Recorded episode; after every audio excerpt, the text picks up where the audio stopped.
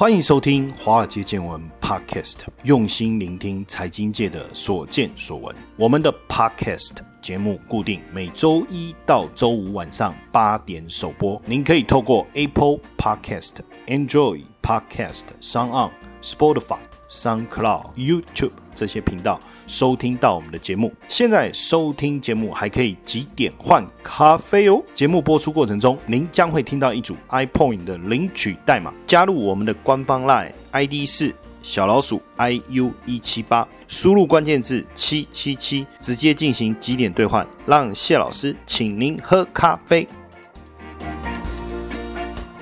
好，大家晚安。没想到一晃眼又到周五了哈。又要放假了，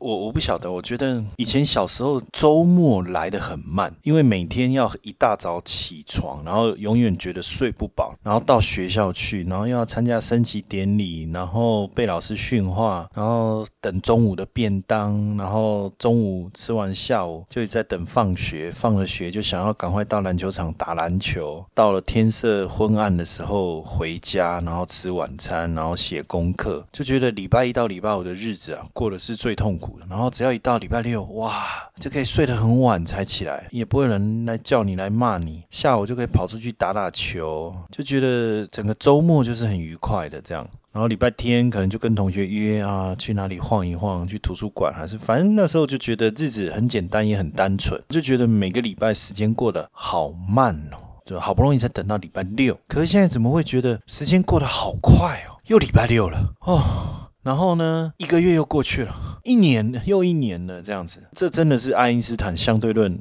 里面所谈到的，就是在不同的位置看不同的事情，你对时间的感受就有不同的这种差异性哦，哇。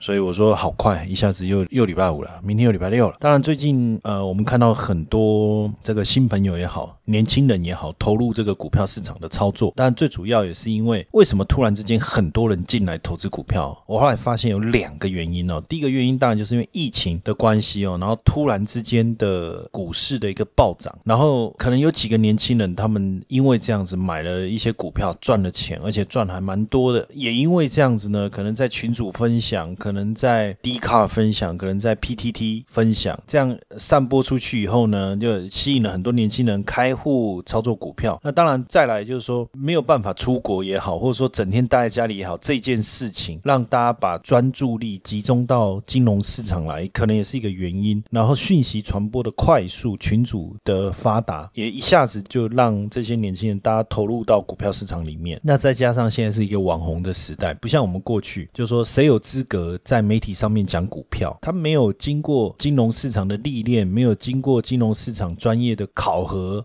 甚至没有证照，怎么可能在媒体上面去谈论这些股票金融投资呢？到后来当然有了这个什么布洛格，就有了布洛克，然后接上 YouTube 就有网红，现在呢又有这个 Podcast 又有播客，所以基本上谁能讲股票？谁都可以讲啊，对不对？一个毛头小子，大学刚毕业，他也可以讲说他很有投资经验，然后也出来上节目啊，录录播课啊什么的。有的人他当然也不是站在他专业的角度去分析，他只是就是分享他自己的投资经验，诶，这样也可以啊，啊，或者是说把巴菲特的书拿来背一背，然后讲一讲，诶，也可以。所以当然，这样也刺激了整个年轻人投资股票也好，投资这些金融商品的风潮就这样起来。那现在当然最早的时候，我看到有一些网红就在介绍零零五零啊什么这个，他们的介绍相对又比较简单、比较活泼、比较有趣。他可能用一个不同的角度来诠释这些东西，那自然而然，哎，这些东西的接受度就高了。不然早期我们在讲零零五零，在讲零零五六的时候，有几个人能接受？到现在，大家只要投资就买零零五零，就买零零五六。当然，现在有越来越多的的。ETF 了哦，所以什么叫 ETF 哦？我们先来跟大家定义一下哦。ETF 其实就是在交易所交易的基金啊，它是三个字的缩写，就是 Exchange Traded Fund。Exchange 就是交易所，Trading 就是在交易所交易，然后 Funds 就基金，等于说你直接有了股票账户，你就可以买卖去买这个 ETF 或卖出这个 ETF。那因为以前的 ETF 或者是基金也好，你必须在银行开户，或者是你要透过基金公司，你才能去买卖。现在不用啊，你只要输入代号啊，像零零五零就是打零零五零就可以了嘛，等于就是指数证券化的概念，等于说这个 ETF 其实也是一个基金，只是说它持有的标的就跟指数是一模一样的，它不像过去的基金是由基金经理人他决定要买什么股票，那什么时候买，什么时候卖，它有它主动式操作的含义在里面。但是现在的 ETF 基本上就是一个被动式管理，因为他买的标的就是连接特殊的指数成分哦，像零零五零就买的就是台湾前五十大的股票，那就是这五十只，他也不会再去买别的，没有第五十一，没有第五十二。那如果这五十二只，这五十只 啊，真的没有五十二，这五十只的标的有变动，他们就跟着变动，权证有调整，他就跟着调整。那大家可以怎么去买 ETF？当然，第一个你直接输入代号嘛。那第二个，每一个 ETF 一定是由一家基金公司发行的，比如说零零五零就是元大嘛。那你也可以直接跟元大说我要来买 ETF，可不可以？其实也可以哦，方法其实相当相当的多。那 ETF 其实它连接的标的不光只是有股票，实际上也可以是债券，也可以是原物料，也可以是期货，其实很多。那当然 ETF 它的概念比较简单，比如说像元大前一阵子发的这个五 G 的 ETF 哦，你就不用去想，哎，五 G 这个议题很好，然后你要去里面怎么找股票，不用，他就把跟五 G 相关的股票都帮你纳进来，变成一个组合。那你持有这个 ETF，对，你就持有这些股票，相对来讲也比较简单。那 ETF 因为你可以单笔投，你也可以少量的分批买进嘛，所以你你也不用花时间去研究哪些标的可以，哪些标的不可以。所以现在 ETF 整个就流行起来。那当然我刚才这样讲，我不确定大家听不听得懂，因为我就发现说我就没有办法像网红那些这样用很简单、很白话的语言来解释哦。不过反正没有关系，简单来讲就是过去去我们在买股票的时候，一颗鸡蛋放在一个篮子里。但现在我们的篮子里放很多颗鸡蛋，应该是说不只持有一档股票，所以等于我们不只吃一种水果，等于说我这杯饮料里面它有各种果菜、各种水果，很像综合果菜汁一样的哈。等于是我们把我们的选择分散在不同的股票身上哈。那过去如果你一次要买这么多股票，实际上你的口袋要够深呢，对不对？你怎么可能一次买这么多股票，然后只要准备一点点钱？可是当有了像零零五零这样的 ETF 以后，它一次五。五十只股票，可是它股价一百块钱。那如果你买一张，你只要十万块，因为一张是一千股嘛。那一百你再乘以一千就是十万嘛。所以我十万块我就可以买到五十只股票了。所以这种 ETF 出来以后，就解决大家这个资金不够的问题。所以你你可以讲 ETF 就像一个篮子，那它里面不是只有放鸡蛋，放很多东西，有蛋、有菜、有肉，什么都有。就好像我们的综合维他命一样，我一颗维他命里面包含各种维他命，有维他命 E、维他命什么 B B two 啊，什么都有，你就不用像过去哦，这个要吃一颗，那个要吃一颗，这个要吃一颗，不用，它一颗就包含了所有的你所需要的东西哈，那就没有选择性的一个困扰。持有 ETF 就等于一次持有。很多种股票，但讲到这个 ETF 啊，说真的，我们还是得去先去聊一聊这个基金之父啊，啊，也是先锋集团的创办人，叫约翰伯格。那约翰伯格在一九七四年创立了这个共同基金，叫先锋集团。那他是一开始就是先说啊，免手续费的基金销售，他在卖基金说不收手续费哈，这算是第一个。然后在一九七六年，他就创立了第一档的所谓指数型基金，叫先锋五百。约翰伯格是一九二九年五月。月八号出生的哈，在一九五一年进入了普林斯顿大学的经济系。那大学的时候，他就是研究共同基金哦，他也以这个为论文的主题。那毕业以后到威灵顿管理公司担任财务顾问。那一九七四年，他就创办了先锋基金公司，担任总裁兼执行长，然后一直到一九九六年，然后后来担任资深总裁到两千年。先锋集团目前应该算是全球最大的共同基金机构了哈，它旗下有一百七十。党的基金超过两兆美金的流动资产，那目前规模最大的是先锋五百指数基金，这个就是由约翰伯格他在一九七五年创立的哈。那一九七五年美国经历了大萧条以来最严重的熊市。所以当时这个约翰伯格创立这家公司啊，他的想法就是说，我要帮客户打造财富。所以一开始的时候，他就觉得说，那我的基金的成本要降低大家的成本，所以他就不收手续费，而且没有多久他就创立了指数型基金。那当然，他这样的一个概念呢，就是过去的基金都是讲主动式操作，去挑选适合的标的，但是他这样的操作，其实市场是没办法接受啊，就是说这样子会赚钱吗？一开始的时候，当然大家不认同，所以他只能先从朋友或家人去推荐这样的一个指数型基金。但是后来，因为基金的表现稳定的成长，也吸引了非常多的这些退休机构的资金啊，哦，或者很多财务机构来去投资他们的这个指数基金。那到了一九九零年的时候，大家才发现说，哦，这个指数型基金的表现很好。也因为这样，大家也开始模仿先锋哦，来成立这个指数型基金。因为大家慢慢发现说，哎，指数型基金把所有股票都纳进来以后，没有平频繁的交易，反而没有太多的一个成本，能够有更好的一个表现。那现在这个先锋集团当然已经变成全球最大、最值得信赖的一个投信公司之一嘛，哈。那也因为先锋集团一直坚持说要把客户的利益放在前面，所以在过去几年当中哦，我们会看到基本上就是专注的在帮客户谋取利益了哈。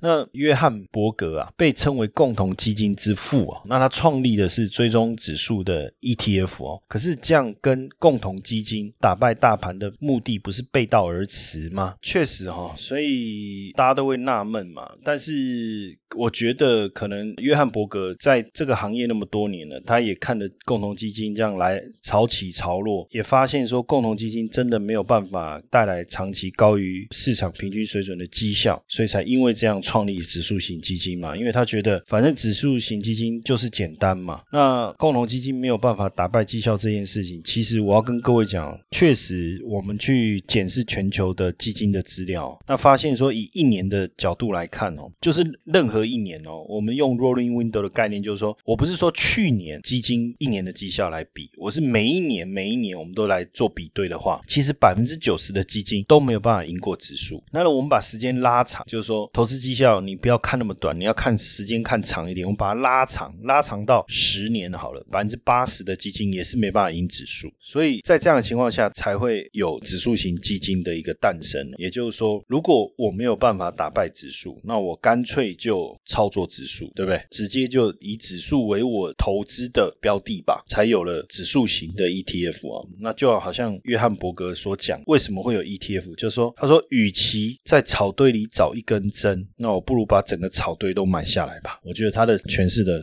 真的是非常的好。华尔街见闻最新活动，分享澎湃送，分享你最喜欢的一集节目，即可获得丰富的 iPoint 点数哦。活动详情请加入我们的赖好友 @iu 一七八，输入关键字“分享送”或是“分享澎湃送”，在脸书搜寻华尔街见闻粉丝专业的置顶贴文，查看最新活动资讯。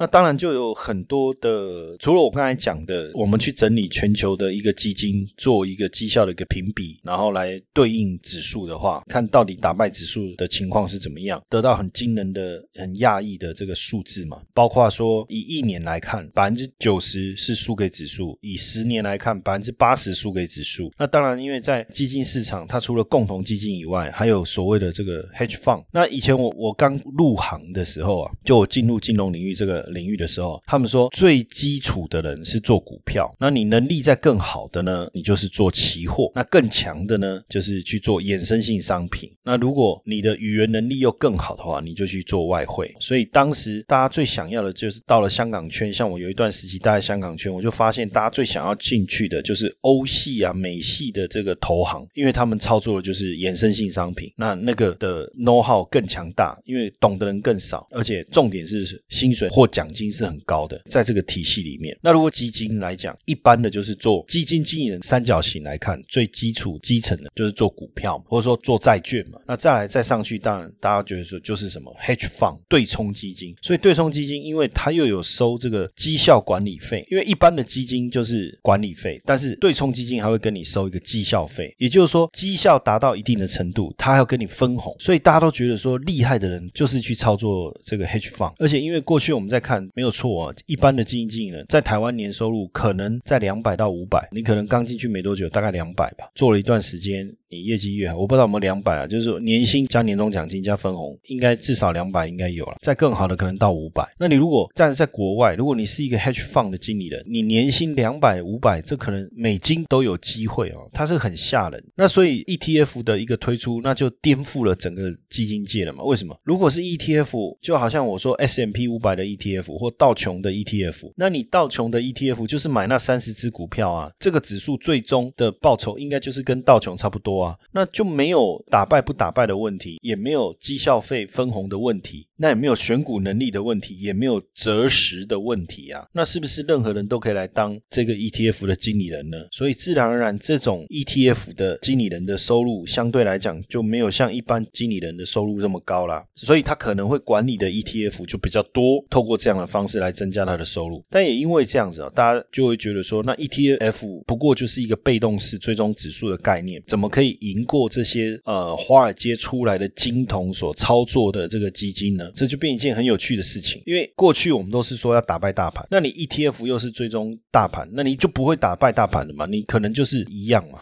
对不对？那但是因为以前的观念就是说，哦，我付出越多的努力，我越主动的去选股跟操作，我就越有可能得到更好的回报。这个是过去大家一般的观念，但是 ETF 不是，它是被动的。我到穷三十就买这三十只股票，我 S M P 五百的 ETF 我就买这五百只股票，然后我这过程当中我什么都没做。那假设说这些持股标的的权重每一季它有做一个调整，我就跟着调整；没有我就不管它。呃，连这个巴菲特都说，未来他希望他的小孩如果真的要投资，就就投资 ETF 就可以，他的家人投资 ETF 就可以。所以二零一七年的时候呢，巴菲特在写给股东的公开信当中啊，他就讲啊，他就说大家不要再相信那些收高昂手续费的这些华尔兹投资专家了啦，卖他个 day 赛金干弄信宁工哎探钱啊，啊开他这钱贵嘛是料，他就是说你就买 ETF 就好了啦，最简单就买 S M P 五百啦，那报酬就会很好了啦。他为什么讲的这么笃定？其实他一直以来其实都是推崇 T F 哈。那在二零零六年的时候，他就在股东大会的时候提出一项挑战，他说一百万美金来下赌注。你看巴菲特下赌注出手就不一样，如果是我们就说一百台币，还不是美金，对不对？那是一百万美金哈。他说来接受嘛，你你看你谁要来跟我比都可以，我就公开挑战。你要挑战的人，当然你也要拿出一百万美金啊，对不对？你比如说啊，我跟你挑战哦，然后赢了要拿走一百万美金，输了就要赖赖账，不行。那所以要跟他挑战也真的不容易哦，你底子不够厚还不行。你就选十档，就是说你觉得最厉害的这个基金的投资组合来跟 S M P 五百 P K。好，那谁赢就可以拿走一百万美金这样子。不过巴菲特说，如果他赢了，这一百万美金他会捐给慈善机构了哈。哦，这个真的是也也是蛮屌的哈。那有没有人跳出来？有哦，有一个避险基金经理人呐，他就接受挑战。那他没有挑十档，因为他是说最多可以挑十档，他就是挑五档。好，他就挑了五档避险基金来挑战巴菲特哈。就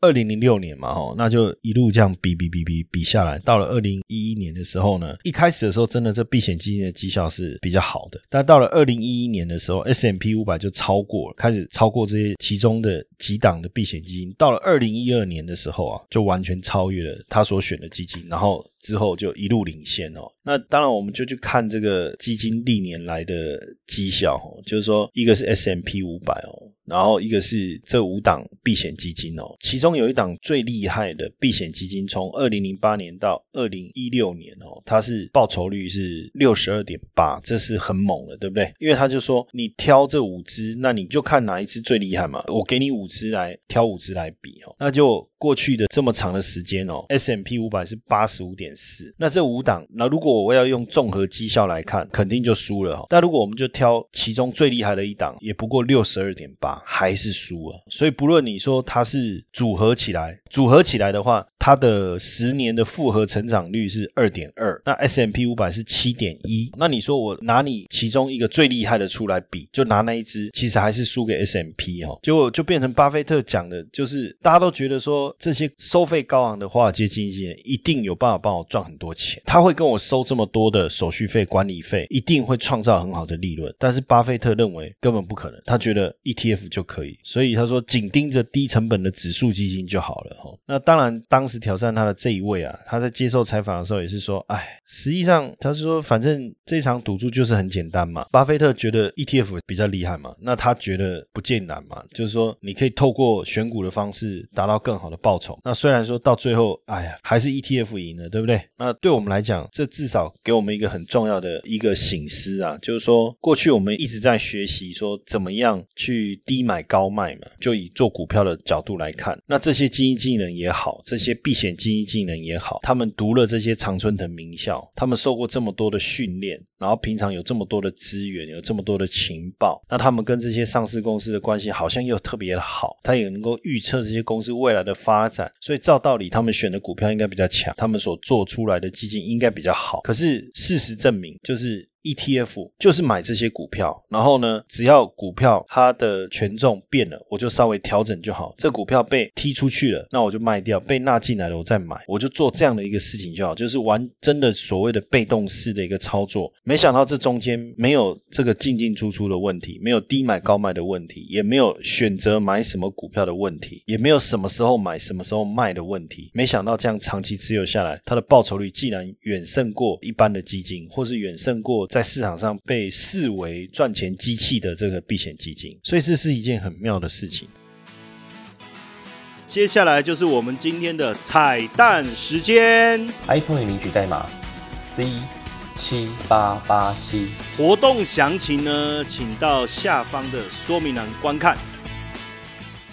那当然也有很多人在讨论说，光买 ETF，你长期来看，问题是就像凯因斯讲的，长期人我早就死了，对不对？那我我要短期收益啊，我需要在短期间之内有更好的收入啊。单看 S M P 五百的 ETF，在二零零零七年、二零零八年金融风暴也是大跌啊，二零一一年也是大跌，二零一五年也是大跌啊。那在那个过程中，我真的能够忍受腰斩的绩效，然后不赎回吗？真的能够抱到现在，笑到现在吗？这个也是很多人提。出的质疑嘛，所以后来也有所谓的这个 ETF 组合的概念就出来了嘛。那如果我一档 ETF 不能解决问题，那如果我用两档 ETF 呢？股票加债券呢？或者是我把一些彼此之间涨跌相关性比较低的 ETF 组合在一起呢？会不会产生一些不同的变化？那这个其实也是这几年我一直在努力研究的，投入很多心血在研究，叫做风险平衡的一个概念。当然，这个概念呢，未来我也会在我们节目当中呢，也。跟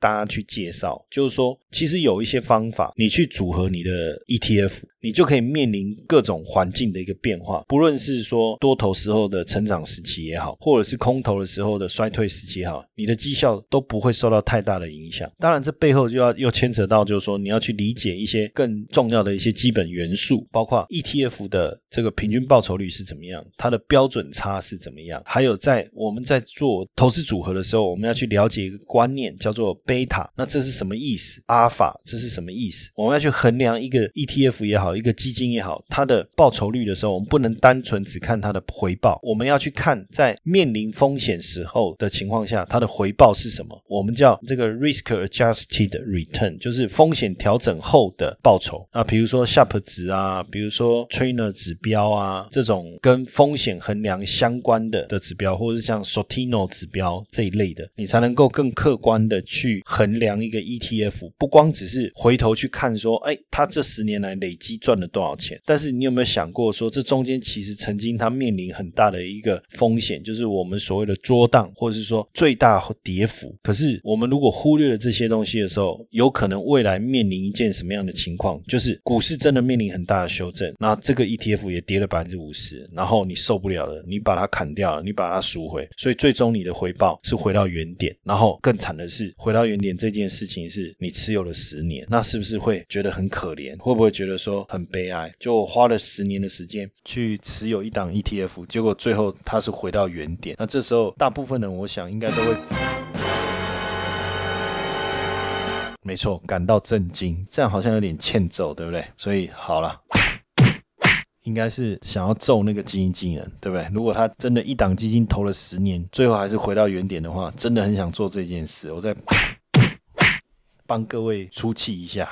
好，那不管怎么样，我觉得投资这条路啊，你说轻松也轻松，说说辛苦也辛苦。轻松是一开始的时候，你刚投入的时候，你会发现买什么赚什么。但是当你认真研究以后，你会发现买什么赔什么，这条路就变辛苦了。但到最后，如果你的观念能够正确，然后你的想法够纯熟的话，实际上投资这条路，我觉得还是。一条轻松的道路了哦，重点就是在于你的观念正不正确。那未来有机会，当然我刚才讲的这个风险平衡的概念，我也希望找时间跟大家多做说明。那因为 ETF 这个议题呢，还有很多东西可以讨论，未来我们会持续的针对 ETF 这个环节提出更多的内容给大家。也让大家对这个 ETF 能够再更熟悉一些，等于是说利用这个 ETF 来帮自己做一个很好的投资组合啊，去累积自己的资产，那也不用靠别人，对不对？因为即便是投资巴菲特，巴菲特年事也高了，那以后他的接班人能不能持续的遵照他的精神去操作股票？坦白讲，我们也不知道。那如果万一扑克下未来在不是巴菲特掌舵的情况下，是不是还能够维持过去一贯稳健成长的报？酬率我们也不知道，所以建构一套属于自己的 ETF 的投资组合的方法，我觉得也是蛮重要的，好不好？那未来我们再持续的会跟大家分享这方面的主题。OK，谢谢大家今天的收听，祝周末旅游愉快。如果大家喜欢华尔街见闻 Podcast 的话，请记得给谢老师一个大大的五星评分哦。